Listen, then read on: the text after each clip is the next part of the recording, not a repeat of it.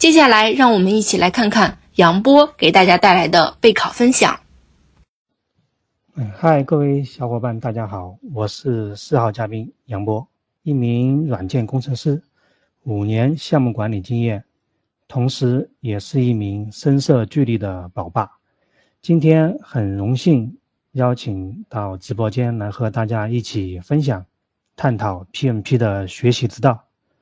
前面三位大神讲的是细腻如丝、丝滑入扣，无论是见解还是方法都很独到，不愧是我们五位大神中的实力派。那今天我要讲的是从一个最佳实践上升到人生价值观。我认为，拥有一个好的方法和大智慧，才能成为很久的人生赢家。大家有没有注意到最近的热点？都是各个地区的高考学霸，七百一、七百二，甚至七百三这些学子。进去了解他们的事迹之后，我才发现，他们的背后的付出的汗水和辛劳，绝非朝夕。其实我们仔细的观察就能发现，他们身上都有一个共同的特性，那就是坚持，怀着自己的信念、目标，不断的前行。翻过一座又一座的高山，坚持不懈的刻苦学习，最终取得令自己满意的成绩。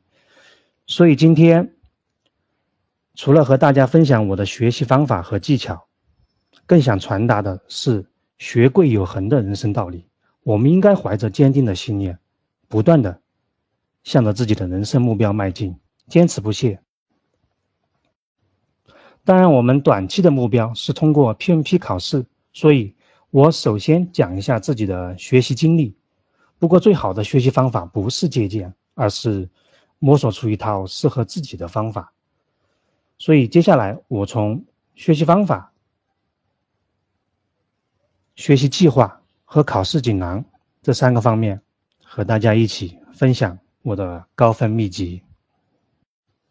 首先，学习方法啊，这里有一句话，我们看一下：以点带面。从线到片，逐步形成区域大合作格局。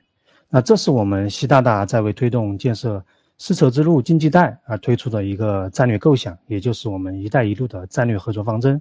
那从这句话里面有三个关键字啊，大家可以看到，第一个是点，第二个是线，第三个是域，是不是很像我们 PM Book 那本枕头书的知识体系架构？所以，按照这个思路，我整理出了这样的一套方法：精简、提炼和整合。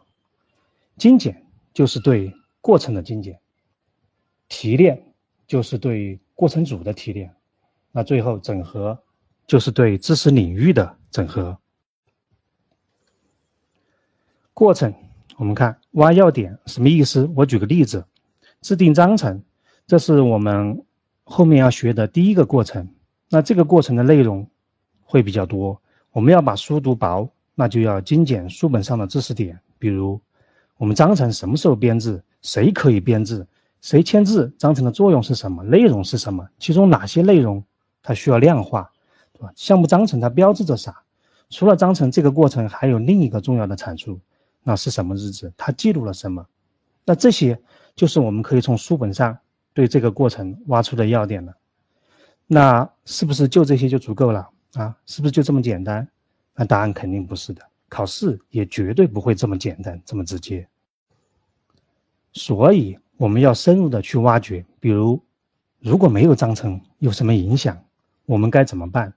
在制定章程之前我们可以做什么？制定之后我们接着该做什么？这个特殊的日志又是什么东西？是什么时候更新？对吧？它更新代表了什么？哎，这些才是我们考试的热点。所以，对一个过程的精简，就是要点的挖掘，并且是要有深度、有广度的去挖掘。这也是为后续我们做提炼、做整合打下基础。过程组我们做串联。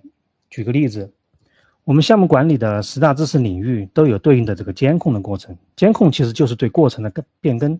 对过程的变更的控制、变更管理，无论是在我们实际的项目工作中，还是 PMP 的考试当中，都是一大难点和重点。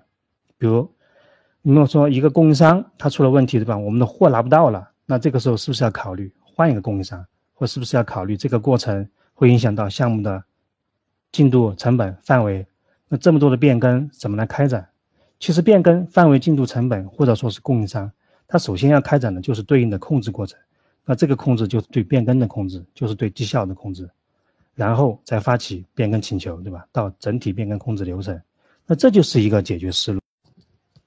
PM 一定要站在全局的角度去综合分析权衡。那怎么权衡？那是不是就要把整个监控流程串联起来去综合分析？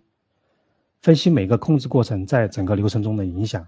那在这里就是把过程组各个有关联的知识点先后的串起来。形成流水线，然后分析各个节点的作用和影响。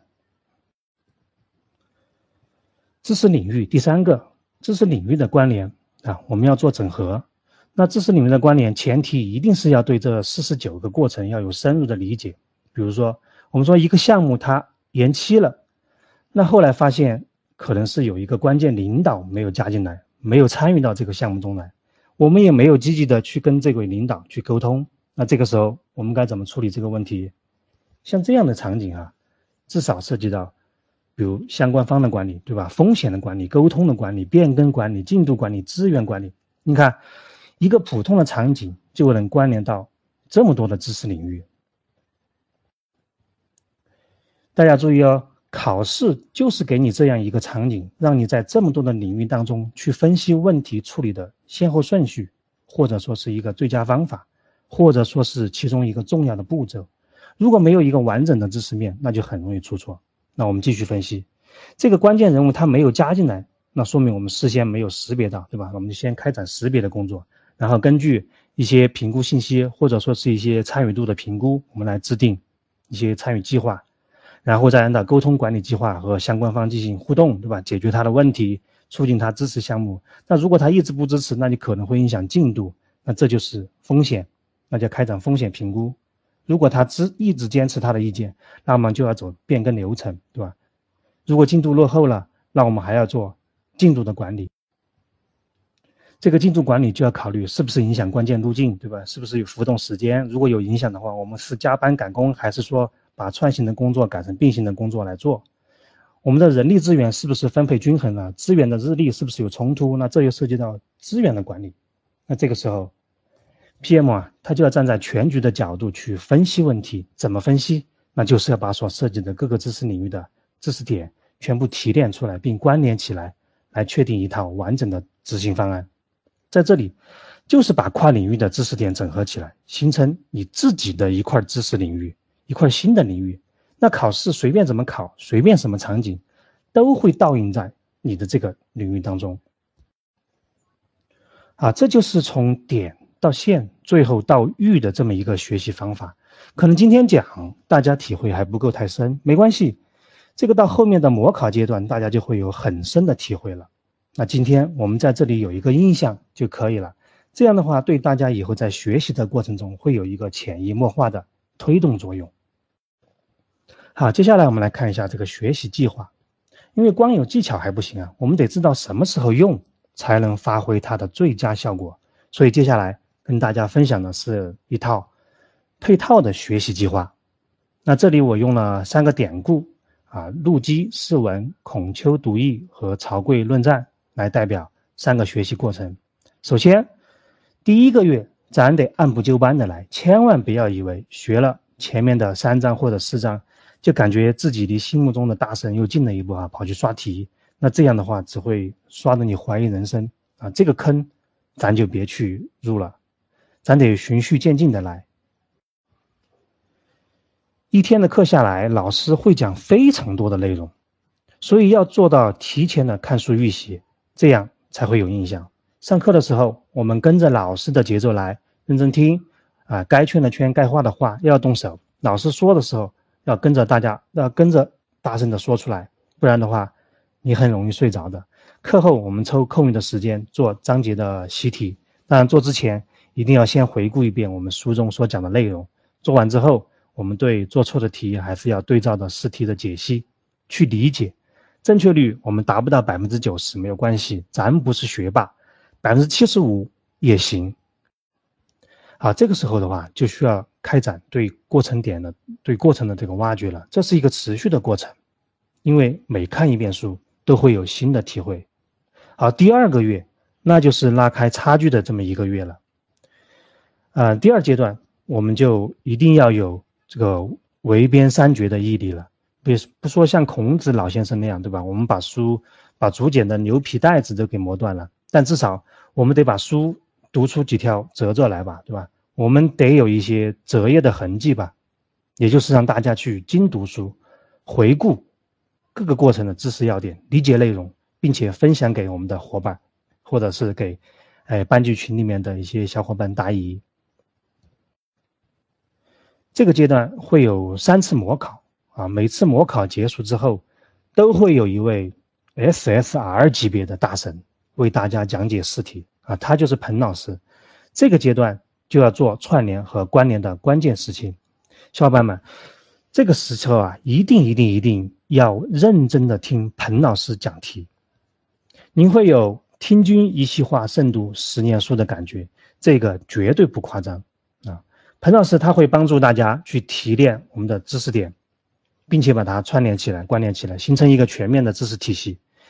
通过前期的自己的整理，再加上彭老师的讲解和梳理，那么逐渐的就会对整个知识体系有一个更深的印象。同时，班级群里面还会有另外一位啊博通经济的老师坐镇，为大家解题答疑。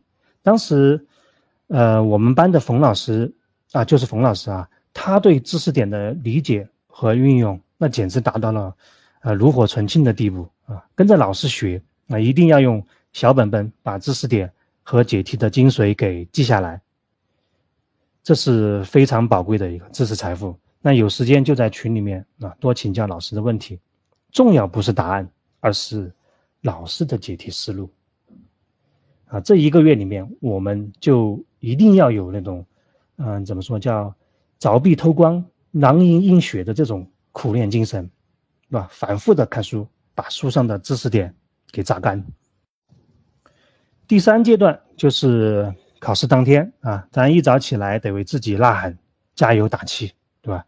胸有成竹，告诉自己，本大神今天就要向所有人证明，什么是呃天道酬勤啊，什么是苦尽甘来，什么是百炼之钢，什么是班行秀出，要一鼓作气啊，一举拿下 PMP 的考试。啊，信心有了，但是面对真正的考试，依然会有很多内部的因素会影响到我们的发挥，尤其是心绪、思路。所以在这里的话，给大家提供三道考试锦囊，以确保万无一失。啊，第一个手提制胜，第二手印制胜，第三个是手诀制胜。好，什么意思？我们一个一个来。我们通常说，好的开端，那是成功的一半。那如何开好一个头，就要从我们的第一道题开始。从他的身上，我们可以啊把控好自己的心态，调整好自己的节奏。我们考试分为 A、B、C、D、E、F 卷，啊每卷的试题的顺序都不一样。考前差不多有两分钟的时间吧，呃，老师会让大家检查试卷的完好性。那趁这个时间的话，我们可以看一下第一道题，感受一下。这个试卷的呈现方式，对吧？内容的排版，还有试题的这个考察方向，对吧？开篇的难易程度，慢慢的融入到这个氛围当中，调整好自己的心态，把控好开篇的节奏，这对我们四小时的攻坚战是非常有用的。所以第一道题慢慢的品味啊，它不仅仅是一道题。那第二个，第一印象什么意思？嗯，大家有没有这样的一个经历哈？就读完一道题，不知道描述的是个啥，对吧？或者读了之后，我脑袋里面还是一片空白，那这个时候就要从头开始读题，是不是很浪费时间？其实啊，通常在题干比较长或者说是选项比较短的时候，我们可以花个两秒钟的时间，快速的过一下四个选项。比如通常它四个选项是非常接近的，比如四个工具哈，四个计划，四个文档，或者是四个过程。等等，那通过这个答案，我们就知道题目它要考察的是个什么方向了。这样我们就可以带着这个目的去读题，那是不是就会很有效率？提前做完试卷之后，我们一般都会去往前面去检查那些呃不确定的问题，对吧？去检查答案。那这个检查是很有讲究的，一个不慎，那肯定会一时铸成千古恨。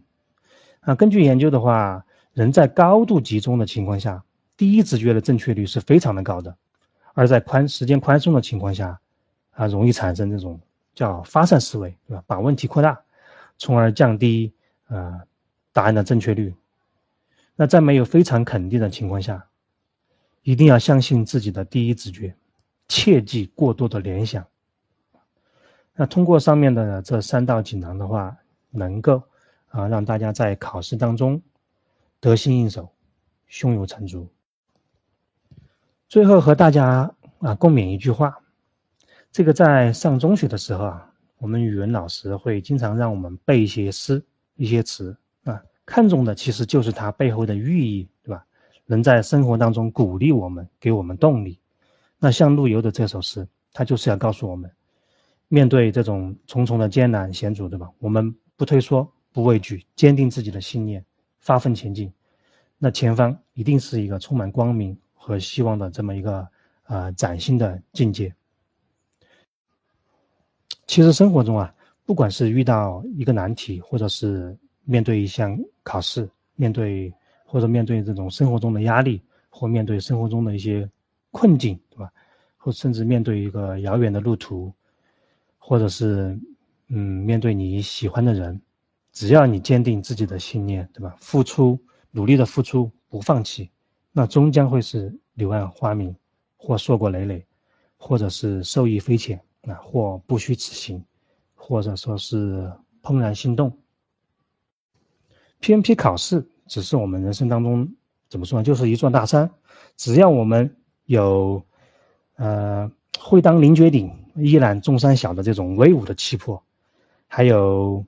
嗯，比如重启一间，不坠青云之志的这种坚定的信念，那么我们终将是会越过这种高峰的，收获属于我们的喜悦和成就。同时，这里也将是我们下一个旅程的起点，因为人生的旅程就是这样的精彩和美好，对吧？所以，小伙伴们啊，加油！只要懂方法，按计划，有信心，不言弃，那 PMP 考试。就是 a piece of cake，对吧？好，谢谢大家，这就是我以上的分享。非常感谢杨波的分享。从他的分享中，我们能看到他是一个非常有才的才子。人生道路上，与其迷茫，不如勇敢的去闯，坚定信念，朝着期望的方向和目标去努力奋斗。